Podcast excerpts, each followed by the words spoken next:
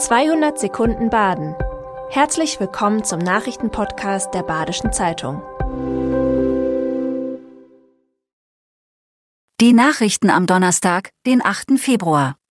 Am heutigen Donnerstag beginnt die heiße Phase der Fasnacht in Südbaden. In Löffingen dreht sich dabei alles um die Hexen, die dieses Jahr ihren 90. Geburtstag feiern. Es ist eine besondere Hexengruppe. Entsprechend den Statuten gibt es nur 28 ausschließlich männliche Mitglieder. Neue Hexen werden nur aufgenommen, wenn sich ältere verabschieden. Das vereinseigene Hexenhess aus Kittel, Schurz und Rock wird von den Althexen an die Neulinge weitergegeben. Ihre individuelle Maske schnitzt sich jede Löffinger Hexe selbst. Hobbyschnitzer benötigen 30 bis 36 Stunden bis zur Vollendung dieses Kunstwerks aus Lindenholz. Eine weitere Besonderheit der Löffinger Hexen ist ihr überregional bekannter Hexenball, der dieses Jahr sein 60. Jubiläum feiert. Eine Reihe von Gewalttaten bereitet den Anwohnern im Stühlinger Sorgen.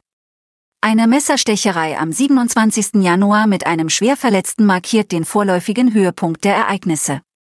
Zwischen verschiedenen Gruppen auf dem Stühlinger Kirchplatz kommt es immer wieder zu Streitigkeiten. Laut Polizei sind die ermittelten Tatverdächtigen größtenteils in der Landeserstaufnahmeeinrichtung Lea untergebracht. Die Menschen dort könne man aber nicht alle über einen Kamm scheren, so Heike Sparnagel, Sprecherin des Regierungspräsidiums. Der überwiegende Teil der rund 500 Menschen in der Lea halte sich an die Regeln und Gesetze. Seit einigen Wochen ist die Polizei auf dem Stühlinger Kirchplatz wieder stärker präsent. Beim Landratsamt Lörrach hat es eine Datenpanne gegeben. Monatelang sind im Geoportal wohl Namen und Geburtsdaten von Grundbesitzern im Netz verfügbar gewesen. Mehr als 50.000 Menschen sind betroffen. Landtagsabgeordneter und Informatiker Jonas Hoffmann hält es für unwahrscheinlich, dass Betrüger an die Daten gelangt sind. Es brauche viel Vorwissen, um die privaten Daten überhaupt sichtbar zu machen. Wer aber Mails oder Anrufe von Unbekannten erhalte, die Wissen über die Daten hätten, solle vorsichtig sein. Der Elstäler TikToker Maurizio Pastore wird für ein Video über die Polizei wegen übler Nachrede verurteilt. Es geht um ein Kurzvideo, in dem die Beförderungen des Polizeipräsidiums Freiburg kritisieren wird. In einer Szene wird Oralverkehr zwischen Polizeipräsident Semmling und seiner persönlichen Referentin angedeutet.